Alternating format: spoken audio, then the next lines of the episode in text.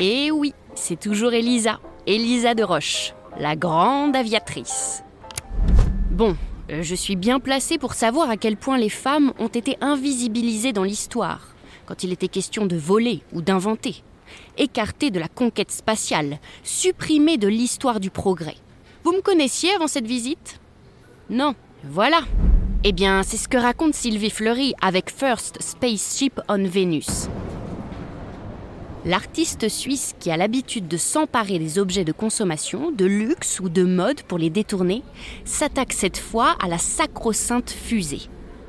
Dans cette série qu'elle a commencée dans les années 90, elle utilise les navettes spatiales pour explorer les questions de genre et les fantasmes liés à la conquête de l'espace. Les femmes n'avaient déjà pas leur place sur Terre, on n'allait pas leur laisser dans les airs. Voilà ce qu'elle dénonce. Avec un humour facétieux, elle se joue des codes et transforme cette fusée en rouge à lèvres géant aussi rose que fluo. En fait, elle déconstruit l'image belliqueuse et phallique de la machine en l'enrobant de références dites féminines symbolisées par cette peinture miroitante.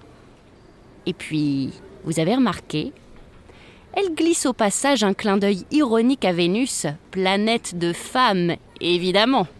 Vous avez entendu mes guillemets, hein?